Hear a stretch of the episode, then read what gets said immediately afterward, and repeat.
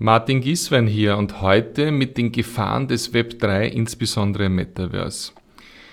Aus den anderen Podcasts und aus meinen Publikationen haben Sie schon erkannt, dass ich natürlich ein großer Befürworter bin, dass Unternehmen und Organisationen rund um die nächste Iteration des Internets, also Web 3, hm, Prototypen starten, Experimente starten, vor allem sich anschauen, was sich hier tut, damit man nicht wieder in zwei, drei, vier Jahren sagt, mein Gott, wir haben schon wieder eine Weiterentwicklung des Internets in Europa verschlafen und das Feld ist schon von anderen äh, Kontinenten und deren Firmen besetzt.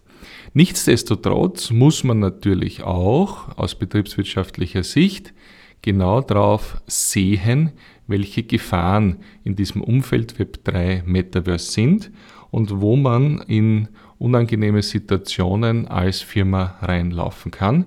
Darüber spreche ich in den nächsten Minuten und ich konzentriere mich auf drei Risikofelder. Das eine ist Beschädigung der Marke, Reputationsdamage. Das zweite ist Investmentfehler, Stranded Investments, weil man vielleicht in was Falsches, in eine falsche Web3-Technologie investiert, die da nicht gebraucht wird. Und Nummer drei, bisschen um Cybersecurity und Identitätsmanagement, dass man sozusagen keine gefälschte Person gegenüber hat im Metaverse. Und natürlich gebe ich Beispiele und auch Lösungsmöglichkeiten zu all diesen Herausforderungen. Springen wir gleich hinein und fangen an mit dem Schutz der Reputation unserer Organisation. Ich fange gleich mit dem schwierigsten Beispiel an, das äh, im November 21 publiziert wurde und immer wieder passiert, passiert ist. Und zwar stellen Sie sich vor, es gibt von der Firma Meta, ehemal Facebook, gibt es ein Metaverse, also eine virtuelle Welt, in der bis zu 20 Personen sich treffen können. Man kann gemeinsam auf Konzerte gehen, die virtuell übertragen werden. Man kann spielen, man kann äh, Meetings abhalten. Naja, und da kommen eben aus der ganzen Welt Menschen zusammen und tatsächlich war es so, dass eine Person, eine Dame, die auch einen weiblichen Avatar, der ihr sehr ähnlich gesehen hat, äh, in diesen Horizon Worlds gehabt hat und dort hineingegangen ist, diese wurde sexuell belästigt. Was heißt sexuell belästigt? Ähm, es geht darum, dass man mit den Controllern, mit den Bediengeräten bei so einer virtuellen Brille, die teilweise auch in der Hand gehalten werden, man Bewegungen äh, ausführen kann, die einer unsittlichen Berührung sehr nahe kommen zwischen zwei Avataren. Jetzt sagt der eine, okay, ja, aber das sind ja Avatare. Auf der anderen Seite gibt es das Argument, ja, aber die, aber die Bedrängnis, die da erzeugt wird, ist natürlich äh, einer, einer Belästigung sehr nahe. Also da ist natürlich eine Riesenherausforderung, weil wenn Sie jetzt als Organisation und als Unternehmen ähm, einen Metaverse-Raum aufmachen, wenn Sie einladen, Kunden, Menschen, die Sie rekrutieren wollen, wie zum Beispiel die Firma PwC, die mit ihrem Virtual Park äh, Recruiting Assessment Centers macht, dann sind sie natürlich für diesen Raum verantwortlich. Vielleicht nicht unbedingt rechtlich, aber im Sinne der Reputation. Sie laden ein. Also wenn da etwas passiert, glaube ich, äh, muss man aufpassen. Was kann man tun? Also immer äh, diese Situationen live halten. Das heißt einfach nicht einen Raum, einen Metaverse-Raum zur Verfügung stellen und dann kann jeder kommen und sich alles anschauen, sondern äh, zu gewissen Zeiten ist es offen, wenn dieser Raum auch besetzt ist. Mit Mitarbeiterinnen, die als Avatare vorhanden sind und präsent sind. Die Firma Meta kann das natürlich nicht garantieren, dass immer Mitarbeiter in Horizon World aufpassen. Die haben das anders gelöst.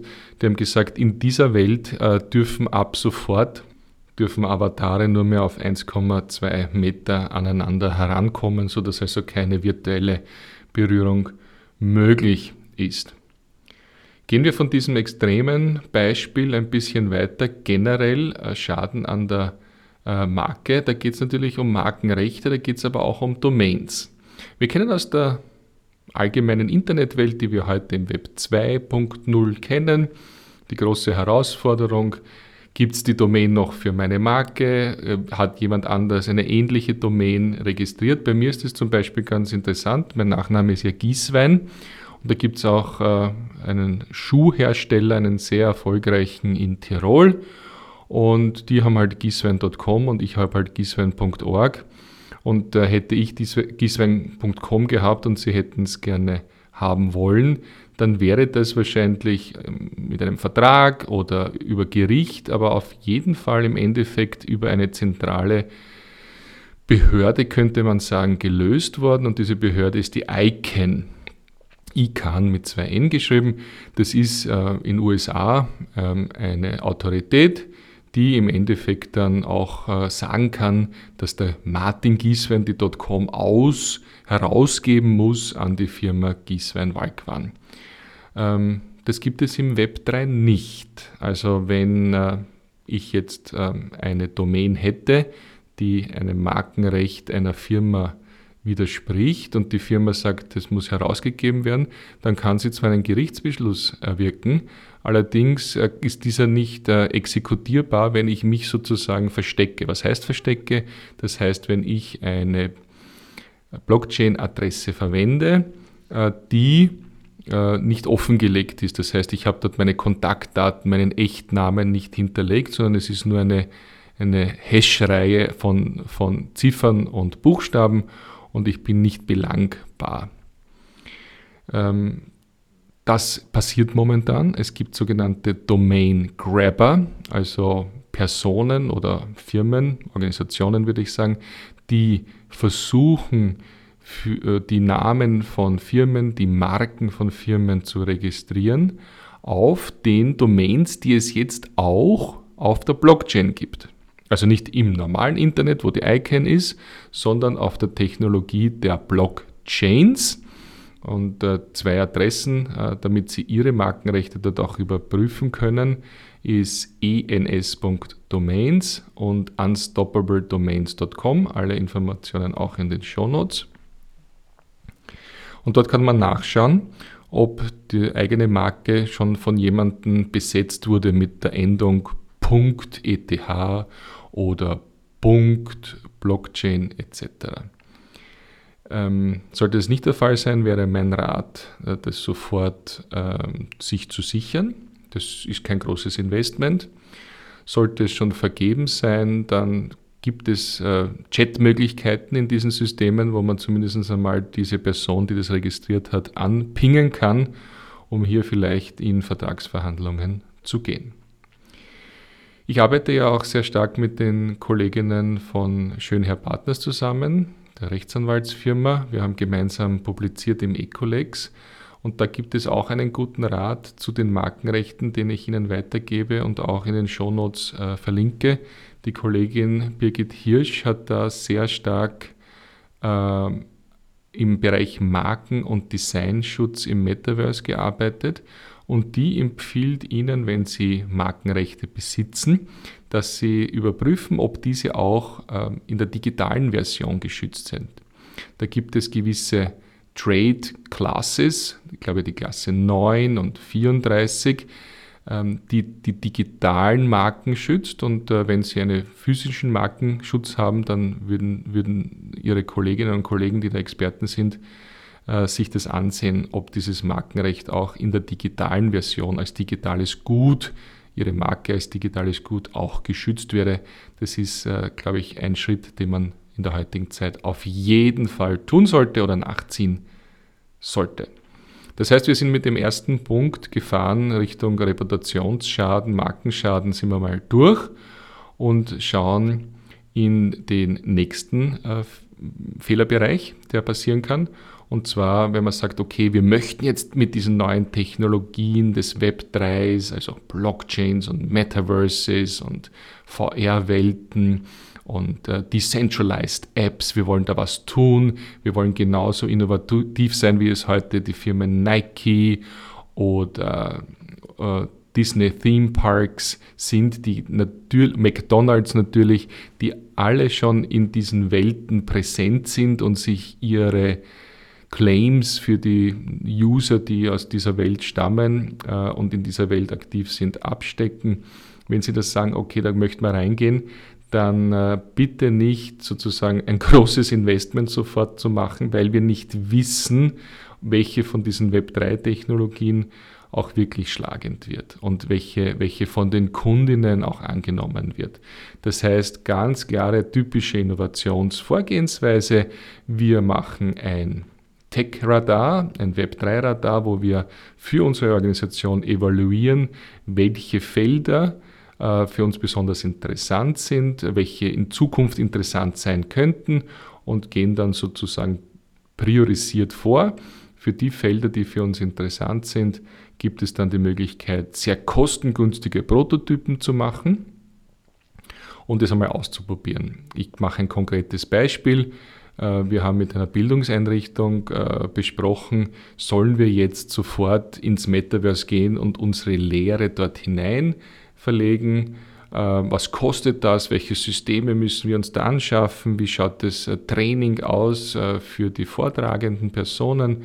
Und wir haben gesagt, stopp, nein, Prototyp. Wir können heute mit Online-Services wie zum Beispiel Spatial oder Framer VR, die Links sind in den Show Notes, können wir um exakt 0 Euro äh, in Testversionen in, in diese Metaverses hineingehen. Wir können Lehrräume gestalten, wir können äh, Education-Experimente durchführen mit Personen und daraus lernen. Und wenn das angenommen wird, wenn das in der Zukunft auch noch stärker nachgefragt wird, haben wir diese Kompetenzen in-house und können natürlich dann ganz leicht und schnell das skalieren. Ähm, und das ist diese Vorgehensweise in einer verkürzten Version, die wir als 5-Punkte-Evaluierungsmethode äh, auch hinterlegt haben unter martingieswen.com slash web3, äh, wo Sie sich das in einem Video äh, von 50 Minuten auch ganz genau ansehen können, wo es darum geht, dass man sagt, welches Feld, wir probieren es aus, wir machen einen kleinen Prototyp, wir stellen uns Fragen, in welchem Feld wir aktiv werden wollen und so können wir schrittweise hineingehen, damit wir diesen Fehler Nummer zwei, äh, Investmentfehler, Stranded Investment, möglichst ausschließen und trotzdem nichts versäumen und trotzdem natürlich unsere Organisation nicht zu sehr belasten mit zu viel Technologie, die wir uns hereinholen, die wir heute vielleicht noch nicht brauchen oder nicht beherrschen können, wo der Kundendemand vielleicht erst kommt. Der dritte Fehlerbereich ist der der Cybersecurity, dem typischen IT-Daten- und Systemschutz, den wir brauchen.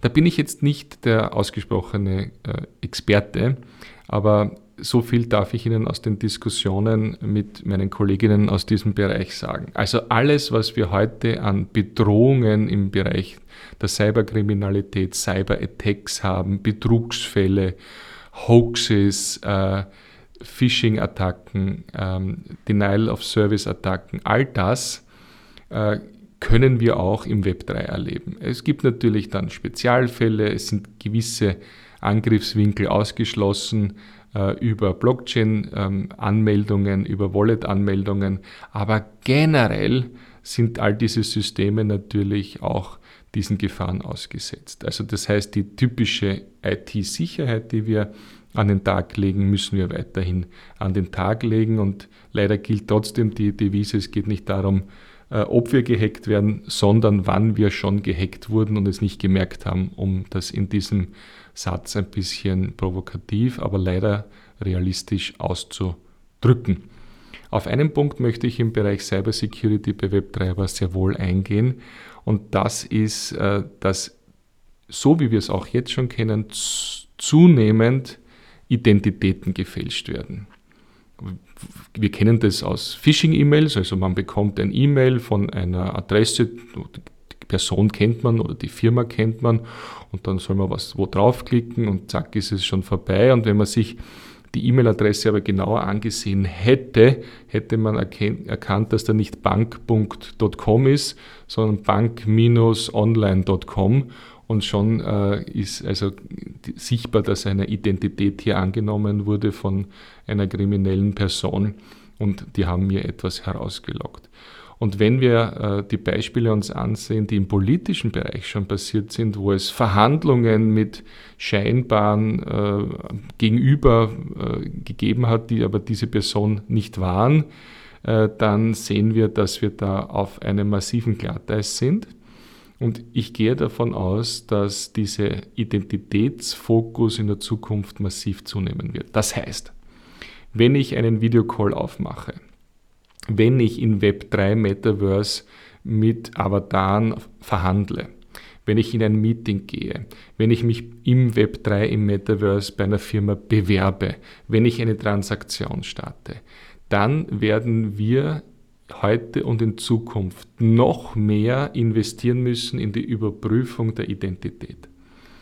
Wie gesagt, ich bin kein technischer Experte, aber was kommt raus? Im Endeffekt erwarte ich ganz praktisch von Diensteanbietern heute, Web 2.0, Videocalls, MS Teams, Zoom etc. Ich erwarte, dass äh, ein Identitätsüberprüfungsmanagement in diese Tools eingebaut wird und das wird es auch in den Metaverses geben.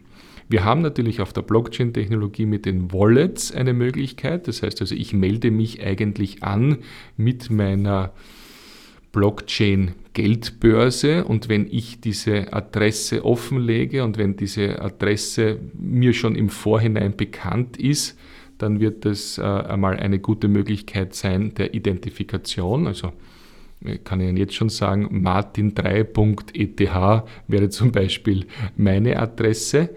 Ähm, und oder dass wir zusätzliche biometrische Elemente noch herannehmen, dass wir vor dem Aufbau so einer virtuellen Transaktion noch stärker überprüfen, ob die Identität des Gegenübers wirklich gewährleistet ist. Ganz einfach deswegen, weil mit Hilfe von künstlicher Intelligenz in Verbindung mit Schauspielerinnen, die dann diese Rolle einnehmen, äh, wo vielleicht ähm, auch Identitäten, äh, Gesichter drüber gelegt werden, so wie wir es in dem Fall von Tom Cruise auf TikTok gesehen haben, wo ein Gesicht eines Schauspielers auf die, die Bewegungen eines äh, eines anderen Schauspielers draufgelegt äh, wurden.